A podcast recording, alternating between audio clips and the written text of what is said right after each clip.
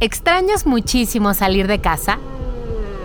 ¿Te acabaste todas las películas y series disponibles desde tu sillón?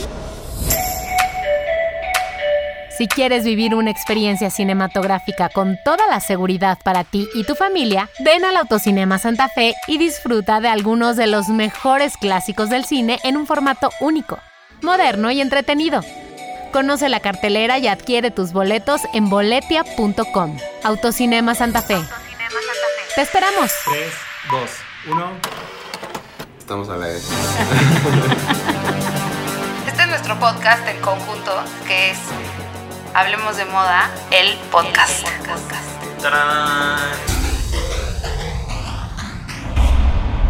Hola, hoy es martes de Hablemos de Moda, el podcast. Estoy aquí con Jordi.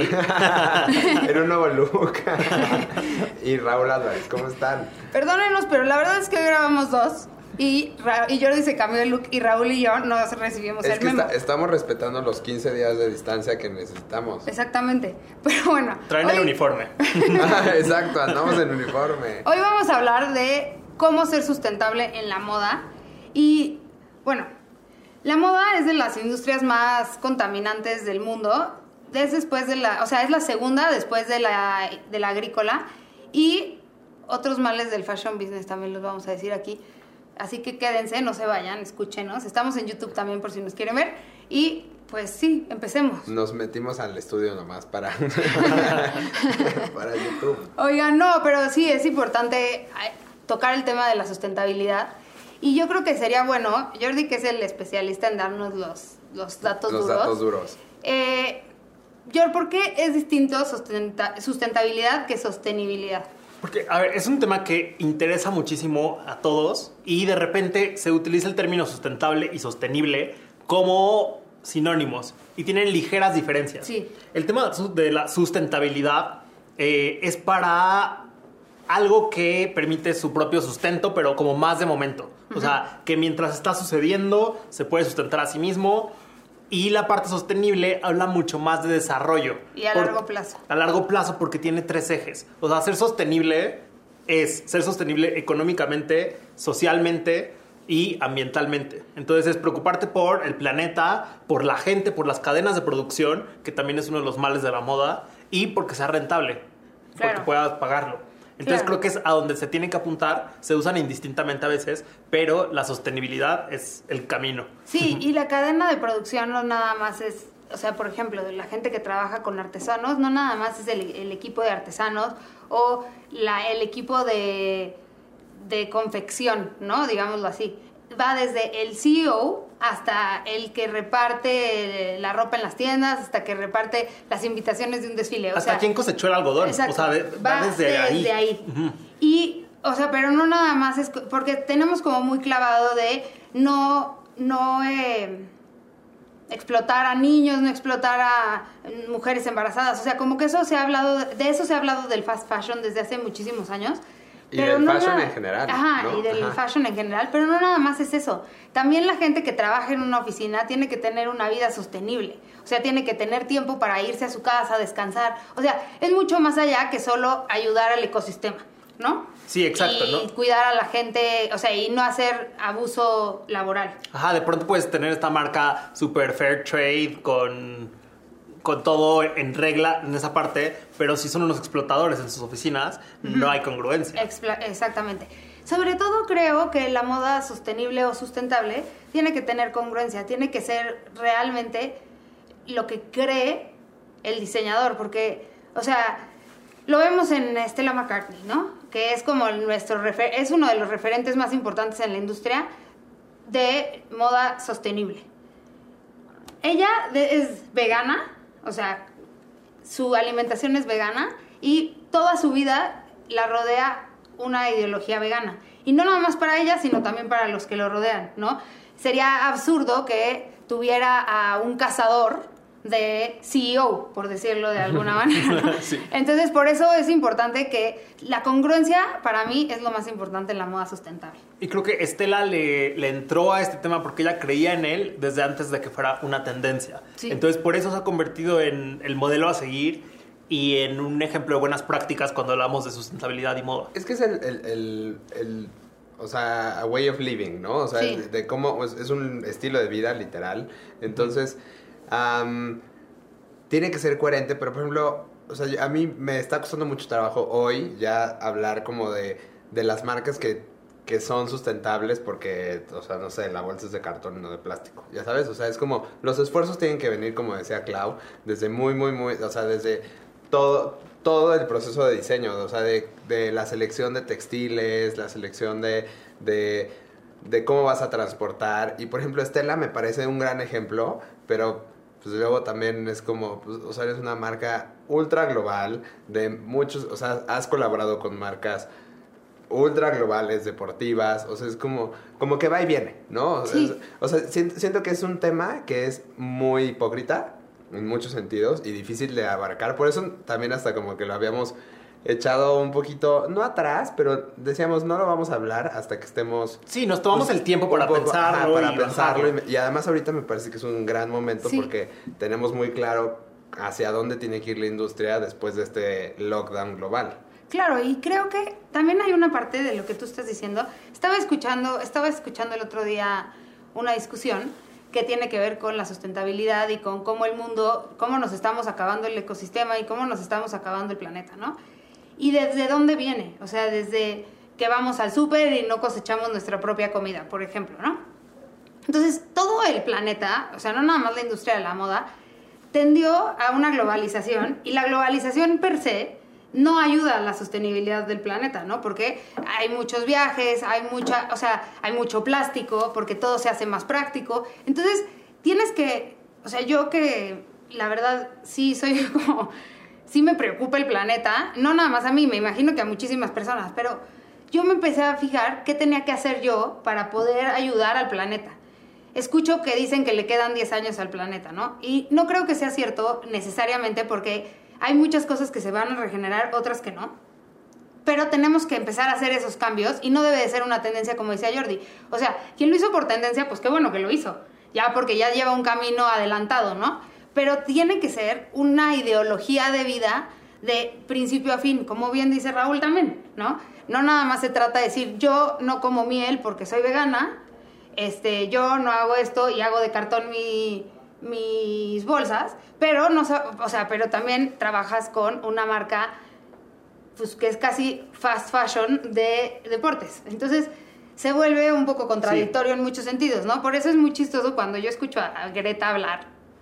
Digo, esa niña, que, o sea, también es muy difícil vivir a, a ese nivel de, De compromiso, de es que sí, compromiso. Exacto, es un compromiso, o sea, y es... Y viajar La en barco ¿eh? y viajar. O sea, no esa niña me conocemos. refiero a, wow, que a sus 16 años y desde sus 11 estaba lista para enfrentar Sí. este planeta. Yo quiero que me escriba un speech. O sea, Claro. ¿Cómo habla? He llorado en todos sus speeches, o sea, y ahorita que cuenta Raúl, como nosotros sabe, conocemos mucho de esta marca que ahora decidió hacer cartón o piel con palma, lo que sea, ¿no? Tú dilo. You name it. pero eh, nosotros, porque nos trabajamos en esto, estamos muy enterados, pero como consumidor luego se vuelve difícil, ¿no? A veces ni siquiera es tan accesible la información Y a muchos ni les y, y importa. ni les interesa. Es como de, tal vez les interesa que su ropa no sea lo más contaminante del mundo, pero no tienen el tiempo de hacer una investigación. Entonces, por eso también queríamos hablarles un poco sobre cómo tomar un camino sustentable en cuanto a moda, pero sin que sea la moda clavada ni decirles vayan a comprar Stella McCartney.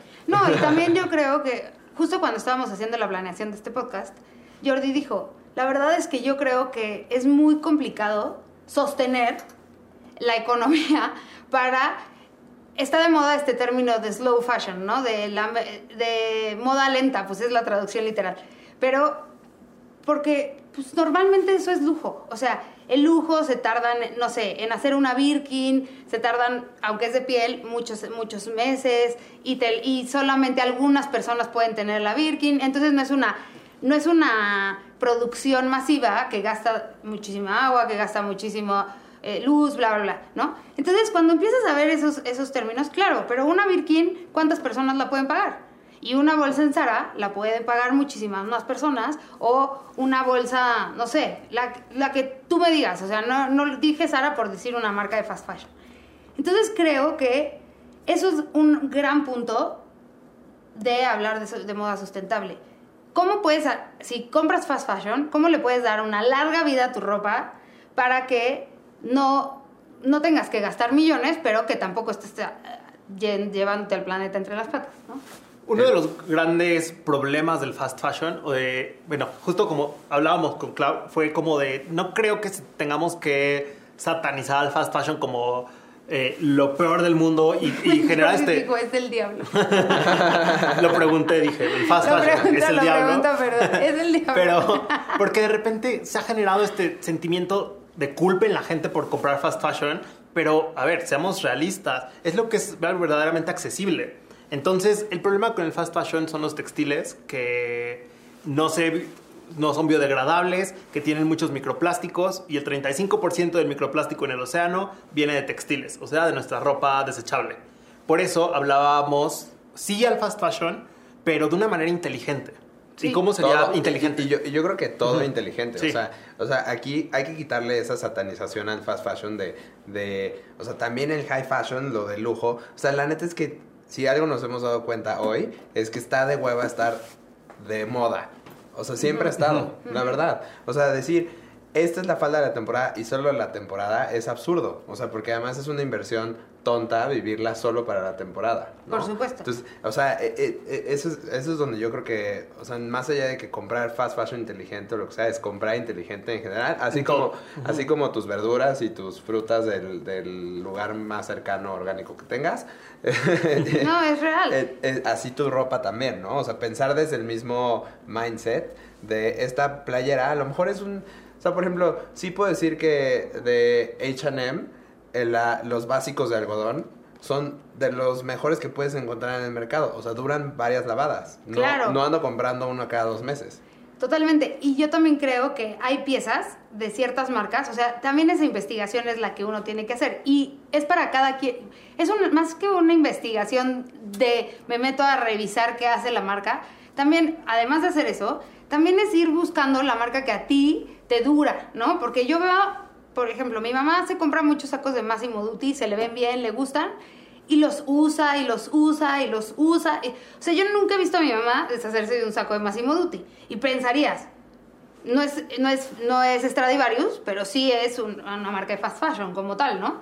Y tiene una calidad de un gran nivel que puede durarte 15 años. Entonces yo creo que va por ahí, o sea, es buscar, como tú dices, es un algodón que te dura varias lavadas, perfecto. Además la ropa de H&M de Conscious también dura un chorro y se siente deliciosa, es como no, una y también, paz. y, y también todo viene de, o sea, por ejemplo, creo que en México en especial tenemos este, este trip de, de lavar todo, o sea, una puesta y lavarla, una puesta y lavarla. Y la verdad es que un día platicando con Eduardo Granja, eh, Memelas de Orizaba, que también él es muy fanático de la moda y demás, o sea, sí llegamos diciendo, la verdad es que hay cosas que yo en mi vida he pensado ni siquiera, o sea, me las pongo así de que cuando sé que no me voy a ensuciar, que no me va a caer la salsa encima, y no las lavas, o sea, hay diferentes procesos de desinfección, y más ahora que desinfectamos todo.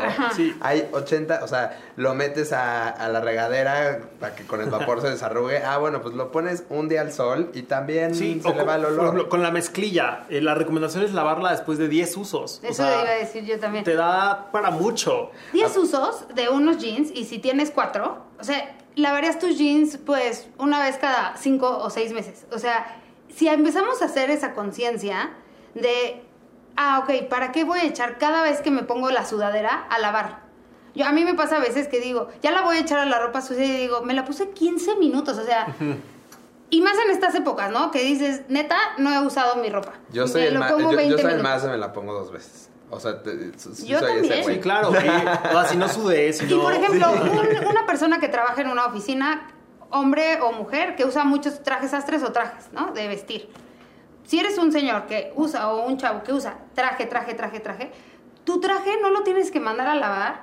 O sea, yo creo que Cuatro o cinco pues, ajá, o sea, te lo puedes poner Porque además se desgasta muchísimo la tela y luego se ven brillosos. Entonces mejor mantienes bien las fibras de tu, de tu traje, no lo lavas tanto, no, se va el gastas color, agua. no se va el color, Ajá. no gastas Sí. agua. Entonces, este, el, el punto, en fin, es sí, sí, sí. deshacernos de, de este concepto de abajo, o sea, de satanizar el fast fashion eh, y de generar culpa en la gente que lo consume para hacer uno de consumirlo conscientemente. Totalmente. Y cuidar tu ropita para que te dure y Sí. no la tires tres y meses también después. estamos acostumbrados, y eso también nos ayudó esta, esto que está pasando en el mundo con el COVID, es que hubo una desaceleración. Las marcas se están re- repreguntando, ¿de verdad tengo que hacer cinco temporadas al año o podría hacer dos?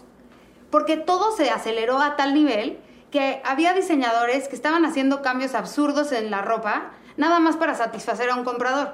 Y eso tampoco le ayuda a la, a la, pues, a la sostenibilidad del mundo en general. Sí. Porque tienes que estar produciendo, produciendo, produciendo, produciendo. Y al final, mucha de esa producción se queda, otra de esa producción la acaban vendiendo baratísima porque ya, se, ya no hay cómo este, O la queman, sacarla. que O la peor. queman. Y ya, eso fue un temazo. Ese ha sido un temazo con las marcas de lujo, que para que no haya pi- piratería, queman lo que, lo que queda, o sea, o los samples, ¿no? Los que vemos en las pasarelas son, son este, muestras que luego se usan para los shoots en todo el mundo.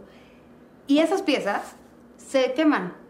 Sí, o sea, o sea, algunas se regresan a archivo y otras se destruyen. Se destruyen. De hecho, el, el escándalo empezó con Burberry en 2018, que como que dieron a conocer eh, un reportaje, todo lo que estaba sucediendo, y al año siguiente Burberry se comprometió a no volver a quemar, o sea, a darles otro destino, a ver qué hacían con eso. Lo cual nos lleva al siguiente punto, que es el upcycling.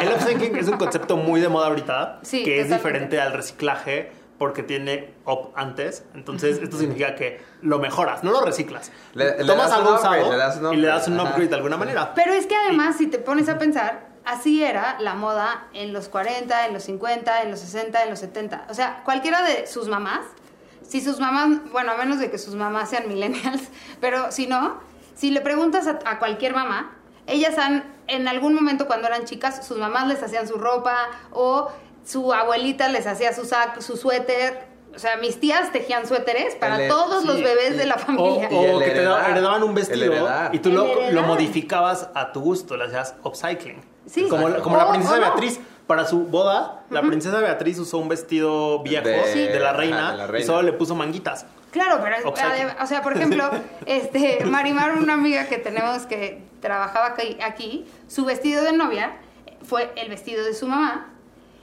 A mí me dio gusto porque yo en esa época, cuando se casó Marimar, eh, había muchas de mis amigas se estaban casando y todas estaban comprando vestidos, vestidos, vestidos, vestidos. Y Marimar me dijo, la verdad a mí me gusta mucho el vestido de mi mamá, nada más le falta como un una pimpeadita y un upgrade para que se vea más nuevo. O sea, porque sí se ve de pronto, tenía como cositas que se veían antiguas, hazte cuenta.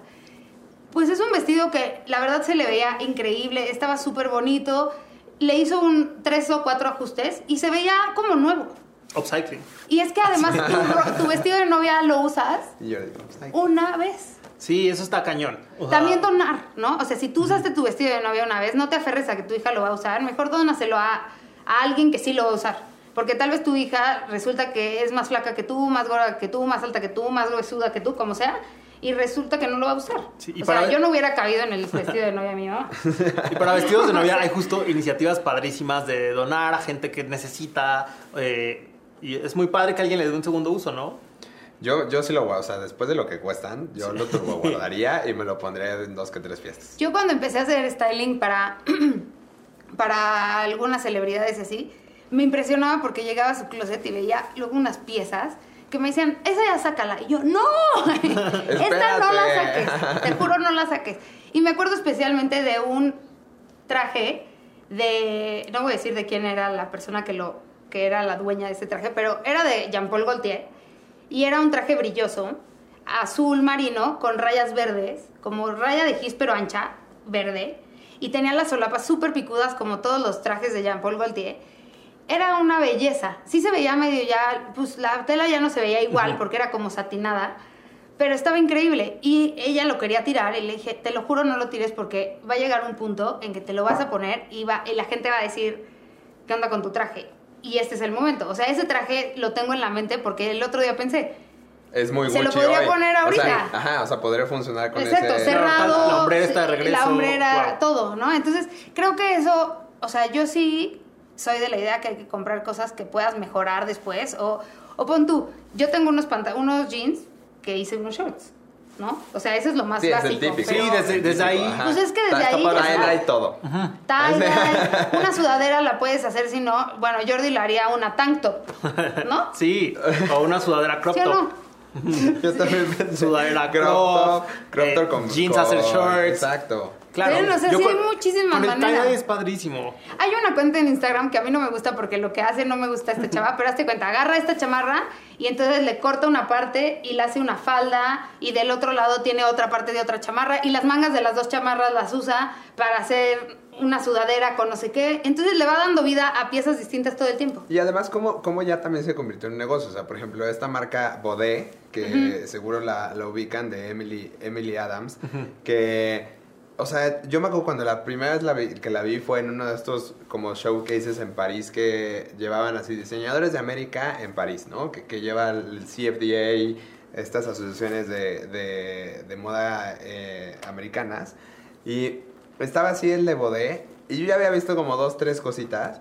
Y decía, güey, qué. O sea, es muy cool, pero demasiado bohemia para mí, ¿ya sabes? Y de pronto empezó a salir como más por todos lados. más- y entonces hoy ya la trae Harry Styles. Sí. Ya la trae eh, el León de Zoé en el, ya- concierto de esto. Y todo está hecho de telas recuperadas. O sea, porque también hay que, hay que, o sea, como negocio, hay que reconocer cuando es, o sea, cuando algo fluye y se hace un circulito y está padrísimo, o sea, que, que se logra el negocio al 100% y que, porque todo el mundo cree que lo que es orgánico y natural y eso tiene que parecer fibra natural, zacate. No. Y no, Y no. o sea, se puede ver cool también. Por ejemplo, Bridon y.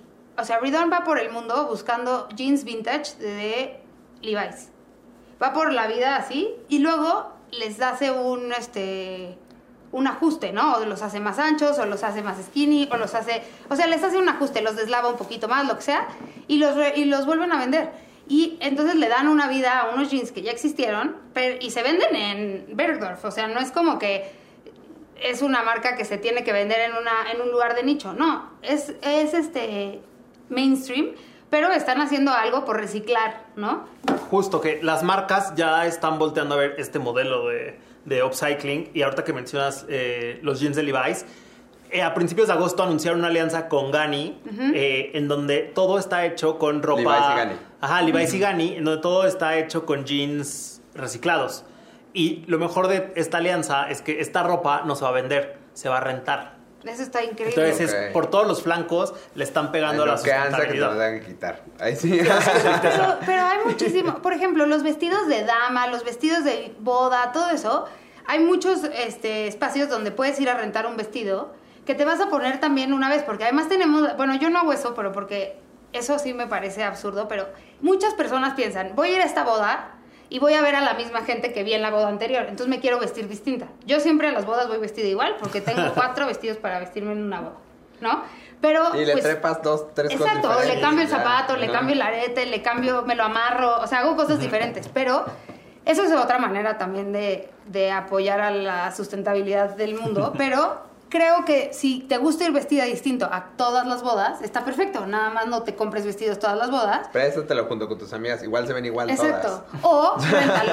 o renta vestidos. Sí, el, el modelo de renta de ropa está creciendo mucho. En México creo que ha tenido un boom gracias a bodas y eventos sociales. Pero, Sobre todo, sí. pero en otros lugares se está usando para la ropa del diario o de oficina. Que en Estocolmo hasta HM implementó un modelo en diciembre. Apenas lo estaban probando cuando llegó el coronavirus. Pero ya están marcas grandes. Creo que Banana Republic también ya está empezando a meter un modelo de renta de ropa. Es que, a ver, yo tenía, yo tengo una amiga que con sus primas son siete, y entonces cada una se compraba, Ah, que- se compraba una bolsa, ya les he contado, Ajá. ¿no? Se compraban, se compra cada una una bolsa y después, y se las van turnando. Entonces, un mes tienes una bolsa, otro mes tienes otra bolsa, luego siete meses después regresas a tu bolsa primera, o a la segunda, o a la tercera. Entonces, no te compras 16 bolsas, no gastas tanto, pe- o sea, lo hicieron como un modelo de no gastar tanto, pero al final se vuelve como una un chanchullo de, pues yo, yo te presto la mía, tú me prestas la tuya, y todos son como co-owners de las bolsas. Entonces, no es de, ay, no, yo ya no te quiero prestar mi bolsa. Eso está no, increíble. Te toca, punto. y también hay muchas cosas que se han hecho, que me gustan, que hacían un grupo de amigas, que empezaron un grupo de amigas y luego lo implementó, o sea, a Troquer se le ocurrió esta idea por esas, la, la idea de, vende- de la ropa reusada, porque sus amigas hacían trueque, ¿no? O sea, se, se juntaban todas, ay, a mí me gusta tu chamarra, ah, te la doy a cambio de estos jeans. Y entonces no, no se la prestaban, sino que se la intercambiaban, y entonces pues tú tenías una prenda nueva que la otra ya había usado seis veces. Es una Claro. muy buena idea. Sí, sí, es una Nosotros buena idea. deberíamos de hacer No, eso. yo, yo la verdad, o sea, ahí sí tengo un super attachment con mi, con mi ropa. O sea, la verdad es que yo no, o sea, podría rentarla, sí, cuando quieras algo en específico, como ir a rentar algo para, no sé, una película de época, ¿no? Pero, pero, o sea, de que dejar ir algo de mi closet. No, para- bueno, pero tú decides, debe de haber jamás. algo, pero debe de haber algo que sí dirías, ay, me da igual. ¿No? No seas aferrado. Ay, también eso no está bien aferrarse. No, yo ya sé, ya sé, pero... No, pero yo sí guardo muchas cosas porque digo como de, bueno, en unos años me va a gustar. Un día. Sí, O sea, A mí me hubiera gustado que mi mamá fuera de esas. ¿Se acuerdan bueno. cuando, cuando hablamos en el Hablemos de Modas que fue de- empezando la cuarentena, que fue de Hablemos de lo que sea? Ajá. Y les dije, o sea, mis playeras de Diesel y de Sara, o sea, de Ah, sí, de Ah, sí, cuando las yo en la tienes guardadas. secundaria, ahí Bueno, pues tú eres sustentable sí porque guardas. Y sí, me- Sí, no. porque al final sí. Y vuelves más a como usar. hoarder, este. como- un acumulador. acumulador. Y bueno, también la compra de ropa vintage, ¿no? En, estamos, o sea, tenemos también esta creencia de que la ropa vintage siempre es súper cara. Pero la ropa vintage se usa desde hace muchísimos años y no y vintage no necesariamente necesita ser una reliquia que de un mercado de antigüedades. También puede ser una prenda, unos jeans viejos de hace muchos años y que los venden en una tienda vintage porque ya fue cambiando la moda y ahora se ve este distinta. Y es muy impresionante ir a los países nórdicos, sobre todo, porque tienen tiendas vintage tan cool.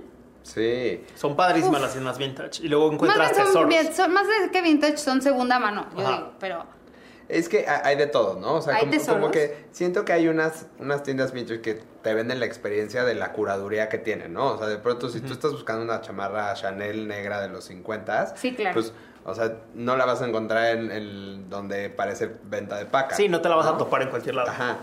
Entonces, am, o sea, creo que de eso depende también mucho el precio de la, de la tienda vintage donde compres, ¿no? totalmente. O sea, por ejemplo, me, me gustó que Boyd, ah, pues ¿cuándo, cuándo fue? Como a finales del año pasado, abrió esta versión de su, de su tienda vintage que no necesariamente era la- donde está la bolsa Herme- Hermes que vale lo que cuesta la nueva. Y, Sí. Ajá, que por- porque eso valen. Porque, Claro. Sí, o sea, porque- hay piezas caras y de colección que, que... Que van a seguir siendo caras. Que van a seguir, exacto. Pero hay otras que no necesariamente tienen ese... y que están cool. Sí. Nada más. Y si tienen la paciencia y la venita de, de buscar y encontrar, también es muy divertido. Meterte a las que te encuentras llenas y entre todo eso, que parecen, las que tú dices que parecen ropa de paca, Ajá. y entre todo eso encontrarte. Yo en una de esas cool. que parecen ropa de paca me compré una un como abrigo chamarra de piel, pero es larga, o sea, está padre, está como vintage así, pero eh, Lucía, mi sobrina y yo estábamos de viaje y entonces ella como que me sigue el, el- el entrar a todas las tiendas. Y entramos a esas tiendas y veíamos unas cosas que te lo juro, hasta nos las probábamos de a ver cómo se ve esto, porque seguro se ve horrible, porque ya sabes que el corte se ve antiguo Sí. y no manches, como que te das cuenta de dónde tienen todos los diseñadores las referencias. Y no era ninguna tienda de marca, no era vintage de reliquias, ni mucho menos, era ropa de paca, como dice Raúl, pero muy padre, o sea, era ropa de segunda mano porque había cosas de Sara, pero también había cosas de un diseñador desconocido que pues ahí te topabas. O la chamarra, tipo la chamarra rosa de tu papá podría estar en una de esas tiendas. Esa que te pusiste en un Sí, cumpleaños, sí, sí, sí, sí. Sí. Sí. O usar la ropa de tus papás también, o de tu mi abuela. papá- de mi papá me trepo, o sea, un montón de cosas. Tiene buenas cosas, yo también me las treparía. Sí. Claro, yo, hasta cosas de mi abuelita tengo. o Yo también. eso, ajá. Y creo que eso, eso también está padre, como darle doble, o sea, una vida nueva a algo que estuvo guardado en un cajón 30 años. o Bueno, sea. y de y- comprar caro y nuevo, Comprar caro y nuevo también cuando es, o sea, depende, ¿no? Si es como la compra a la que le estás invirtiendo y la ahorraste, compra algo que te vas a, Como el nuestro que vas a poder Boots. combinar y que, que- que tienes un clásico, ajá, como las Tabi. Eh, o piezas creo- yo que, son fondo van- de armario. Exacto, yo creo que ahí van todas las compras ya Sí. que son caras, ¿no? O Es sea, que yo solo hago compras de fondo de armario.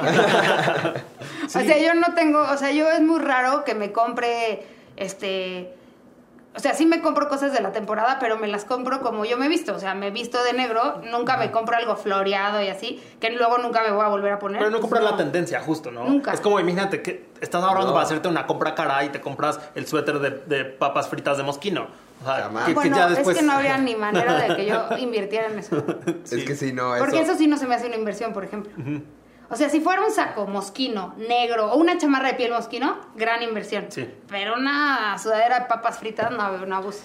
No, pero pues es que, o sea, también era cuando, o sea, el vicio en el que vivíamos como industria, ¿no? O sea, que, que eso me emociona muchísimo, la desaceleración me tiene feliz. Sí. A mí lo que, me, lo que no me gusta, y creo que tendríamos que también dejarlo de aplaudir, es como esta idea de sale un look de Dior, uno de Vuitton, uno de Chanel, uno de, de Fendi, uno de Gucci, uno de no sé qué, y todas las personas que tienen el dinero para pagarlo se los compran, pero todos, no uno. Se compran esos 10 looks que son los 10 looks de la temporada o 15. Y luego viene la siguiente temporada y se vuelven a comprar 15 looks. Y yo pienso, neta, o sea, yo cada temporada sí me... ay, no me compro cosas cada temporada, urge pero... saber dónde viven para cuando lo Bueno, exacto, para que estés así listo para... No, pero yo creo que te tienes que comprar cosas que te duren para lo más posible, ¿no? Y además, sobre todo a una edad en la que ya, pues puedes enflacar y engordar, pero que ya no creces, ¿no? Total. No, ay, me hace ahorita absurdo compren que pants. compre- Bueno, compren claro. pants chidos. Sí. Así. Y, y bájenle a la compra de impulso, compra emocional. Mejor. Y también dejen de comprarles a sus hijos de un año o dos años cosas de Gucci. Mejor, o sea, de verdad, a menos de que se la vayan a heredar a cinco hermanos. Pero si no, pues cómprenles ropa, o sea... De que bebé les real. Dure, que les dure, que esté bien, pero no que sea una inversión de ese tamaño. Porque además también creo que en la ropa de niños hay una fuerte... Es de las peores, los es juguetes. de la peor parte de la O industria. sea, los juguetes vienen envueltos en 820 plásticos. Este, la ropa se desecha en un mes y medio. Es como, vístanlos en, mamel- en como el cocolizo, en camisones largos y tenis, y ya. Otra cosa. Ay, qué padre lo que se me, me más bien de Cocolizo o de Homero Simpson. Este, yo, yo pienso que también comprar local es importante porque también estás, o sea, ya no tienes que volar un look de un país a otro, sino que apoyas a la industria que tienes en tu país. Los argentinos, por ejemplo, son los reyes de comprar local. En Argentina es súper difícil encontrar Brasil, Colombia. Argentina. Brasil Y también sobre, muy todo, y sobre todo Colombia y Argentina son súper locales. Sí.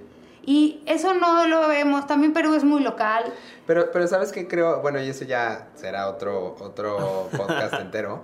Pero creo que ahí es porque no necesariamente nos identificamos con el diseño local.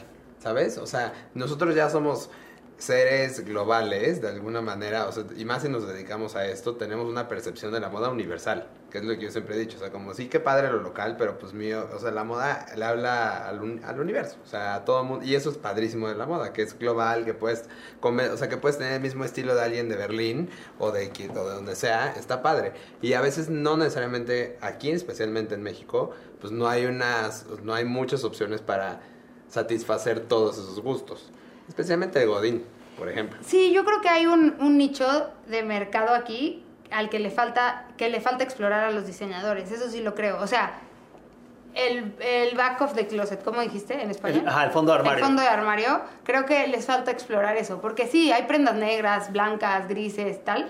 Pero, todos cargan la pirámide encima. O sea, es sí, como- pero como que no se adentran a hacer una pieza clásica que te pueda durar para toda la vida. O, o los que lo hacen, lo hacen una vez y luego nunca más lo vuelven sí a hay, hacer. y sí hay. O sea, por Claro. ejemplo, la, la, o sea, de los que siempre hablamos. Lorena, Alexia, Fran, o sea, que tienen esta camisa y demás.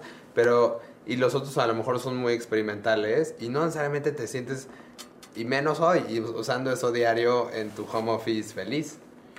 Exacto. O sea, sí creo que tene- tenemos que, pero también creo que, te- que puedes explorar. O sea, Total. puedes buscar algunas cosas que te compras locales y que combinas con tu fondo de armario y así vas, vas como dándole vida a Sí, la vas ropa. integrando. Lo importante Ajá, es in- integrar, integrar. hacer una costumbre, hacer un hábito. El también voltear a ver lo que está hecho aquí y poder darle una oportunidad. Eso total. Y también Sí. aceptar la desaceleración. Creo que eso es algo que no estamos acostumbrados. O sea, como que estamos todos ahorita, como pues la mayoría se... Estás guardado por lo menos una buena parte de tu vida, ¿no? Y entonces dices, pues sí, voy a estar en pants, lo que sea. Pero es cañón que en cuanto sales a la calle ya quieres comprar.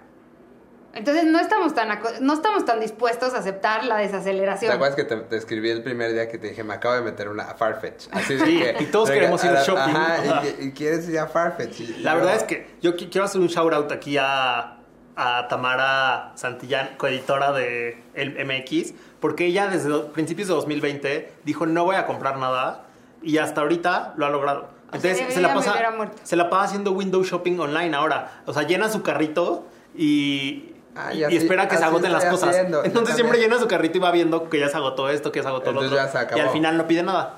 Yo también hago eso a veces, nada más porque, porque luego me doy cuenta que nada más como que tienes un rush.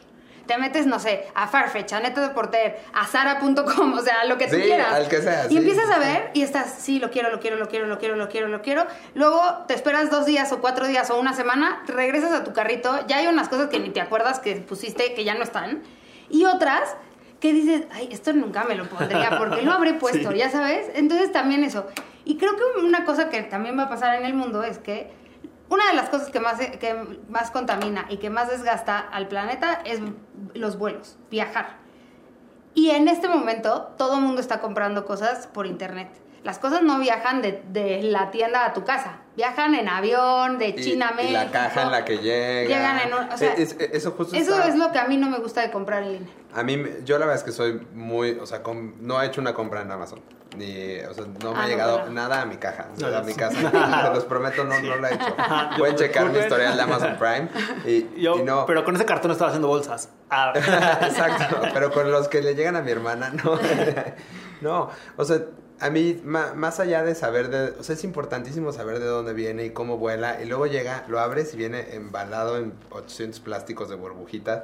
Y dices, híjole, ¿y ahora No, qué bueno, voy a yo en hacer Amazon todo ya esto? tengo puesto ahí una Que cosa no. que no con plástico, o sea, prefiero que se rompa el jarrón a que esté envuelto en plástico, porque la primera vez que compré, dejé de usar fibras de las que venden en el súper, en mi casa, ¿no? Para lavar los platos, y pedí unas en Amazon que duran muchos años. Claro, o sea, con todo el plástico que tenían ya hubiera podido, o sea, estaban forradas en plástico, pude haber usado 17 fibras de las que venden en el. Ahorita, ¿sabes qué? Me acordé que también algo que tiene que cambiar la industria y que ha, ido cambiando más o menos porque estábamos encerrados, los envíos de las marcas. Aquí, ¿cómo, cómo nos llegaban de pronto 800 cajas de, de acrílico, de plástico, de esto y del otro? Y la mayoría, o sea, está padre que necesites, o sea, que como marca necesites comunicar, pero ahora yo creo que definitivamente tienen que identificar su mercado, o sea, no nada más el cliente, sino también el editor al que le va a funcionar, ¿sabes? Porque pues luego, o sea, perdón, pero a veces mandan unas cosas que dices, ¿y yo qué voy a hacer con, e- con esto? No, pero también hay otra parte que más allá de un regalo o qué voy a hacer con esto, que te viene una invitación adentro de un sobre, adentro de una caja, adentro de otra caja, Adentro de adentro una de, bolsita. otra caja, adentro de una bolsita de tela. Ah, no, bueno, ahórrate la bolsita de tela. O sea, ya vienen 17, o sea, ya sé, también esta industria genera una cantidad de basura que tenemos que buscar la manera de impedirlo, ¿no? O sea, Puedes irte de shopping y comprar cuatro cosas que te van a durar toda la vida, pero si en ese shopping te lo pusieron en papel, en papel de China, más adentro de una caja, más adentro de una bolsa, más no sé qué, pues igual estás contaminando un buen. El layering. Exacto, entonces más bien lleva tu bolsa, que te lo echen ahí y no le va a pasar nada. No necesita ese ese papelito bonito que le ponen blanco de China. O, ajá, no, no lo necesita. Y esas son también las cosas a las que nosotros como usuarios nos tenemos que acostumbrar, porque muchas cosas de las que pasan en la moda también tienen que ver con el usuario. Total. Y porque ¿no? es percepción. O sea, también se tiene que redefinir también un poco la idea de lujo, de que, De es, lujo, de que de es muy lujoso. papel ajá, es abrir así. tu papel y luego lo sacas de su empaque. Y yo creo lo- que estamos no. en un punto que el lujo es la simplicidad de las cosas. O sea, sí está padre que te manden una caja, pero que todo lo que está dentro de esa caja se puede usar, ¿no? Como la caja del OEB, del desfile del OEB. Todo era una bellecita chiquita. Es como guardar un Bellecita. libro Ajá, increíble. bellecita, hecha, padrísima, que la puedes colgar en tu casa. Yo con las invitaciones de los desfiles los he hecho cuadros, por ejemplo, porque me da una angustia tirarla. Entonces, si no vas a hacer una gran invitación, mándala digital. ¿Cuál es el problema? O sea, ¿por qué imprimes 25 invitaciones, que es un cartón que dice desfile tal? No tiene nada interesante, ¿para qué lo imprimes? O sea, esas son las cosas que creo que tenemos que empezar a abolir también como usuarios, ¿no? Entonces, acuérdense que tienen que saber de dónde viene su ropa, que tienen que tratar de disminuir. Es que es un, te- es un tema interminable. Sí, ¿no? o sea, podríamos hablar mil-. Que tienen que cuestionarse cuántas veces lo voy a usar, ¿vale la pena comprarlo o lo rento? o lo rento o lo, O lo y pido también prestado. y también se puede, o sea, y también qué O vas a hacer repito. con tu ropa, ajá, te Sí. repito, y qué vas a hacer con tu ropa después de haberla usado? ¿A quién se la vas a dar? ¿Quién la va a usar? ¿No? O sea, esa ese reuso sí se tiene que volver una una ley en, este- en nuestras vidas, ¿no? O sea, de yo no tiro ropa a la basura. Yo como siempre he dicho, es compra para que te sientes orgulloso si lo hubieras colgado en 20 años en una tienda vintage. 100%. ¿Ya sabes? O sea, y no tiene que ser una pieza muy especial, o sea, nomás compra smart de tal manera que si alguien en 20 años se le encuentra, diga, no mames, esta chamarra del Levi's del 2020. Oigan, exacto. Y díganme, ¿qué hacen ustedes desde su cancha? Ahora, ahora no vamos a tener un favorito porque eso está chistoso. Pero vamos a decir, ¿qué haces tú, cada quien desde su cancha para disminuir la huella? Upcycling. No, no, no, no hago tanto. upcycling? No, no hago tanto como me gustaría. Eh, sí intervengo de repente. He comprado sacos en, en algún lugar como de ropa de segunda mano Ajá. o vintage y la llevo con el sastre. Tengo un, tengo un chaleco que amo como medio eh, étnico, que es un saco que encontré así en un cacharrito y llevé con el sastre. Y, va- y varias veces he hecho eso, ¿eh? con ropa de mi abuelo. También la llevo con mi sastre que me la fité. y- Yo también, o sea, sí. Pues no, o sea, no sé, como fijarme más. Sí tuve una época de, de shopping. O sea, siempre he sido un poco Bueno, es que además esta mancuerna Sí. no ayuda No, esta no ayuda. Pero, o sea, definitivamente, una, las finanzas, y dos, o sea, antes como que, ¿te acuerdas? Un día te mandé hace no mucho que reabrieron, tuve que ir a una, a una tienda de fast fashion y dije, Jordi, ve este pantalón. Y te, ju- te juro que dije, me lo voy a comprar, pero Sí. dije, ni es mi estilo, ni nada, o sea, ¿qué ando con? O sea, es como, pues, amiga, date cuenta y un, Y next. un pues, pas- pues, no lo necesitas. No. Eso, eso es lo que yo he hecho últimamente. O sea, como preguntarme varias veces, ¿esto lo voy a usar? ¿Realmente lo quiero? ¿Me- ¿Lo necesito? ¿Lo tengo que tener o no? Y bueno, hay cosas que por las que yo ando detrás y Jordi y Raúl son testigos de que soy una obsesiva con quiero estos zapatos, quiero estos zapatos, quiero estos zapatos y hasta que los tengo, los tengo, ¿no?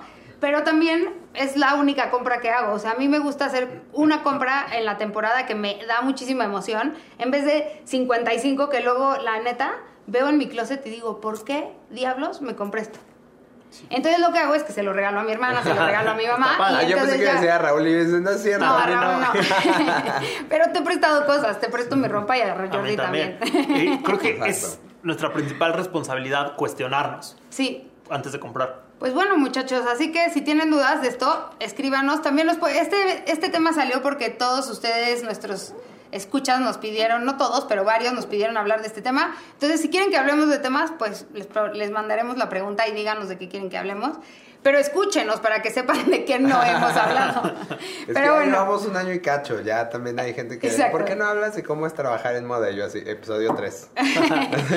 Pero bueno, esto fue Hablemos de Moda, el podcast. Bye. Adiós. Todos los martes en Spotify. Hablemos de Moda, el podcast.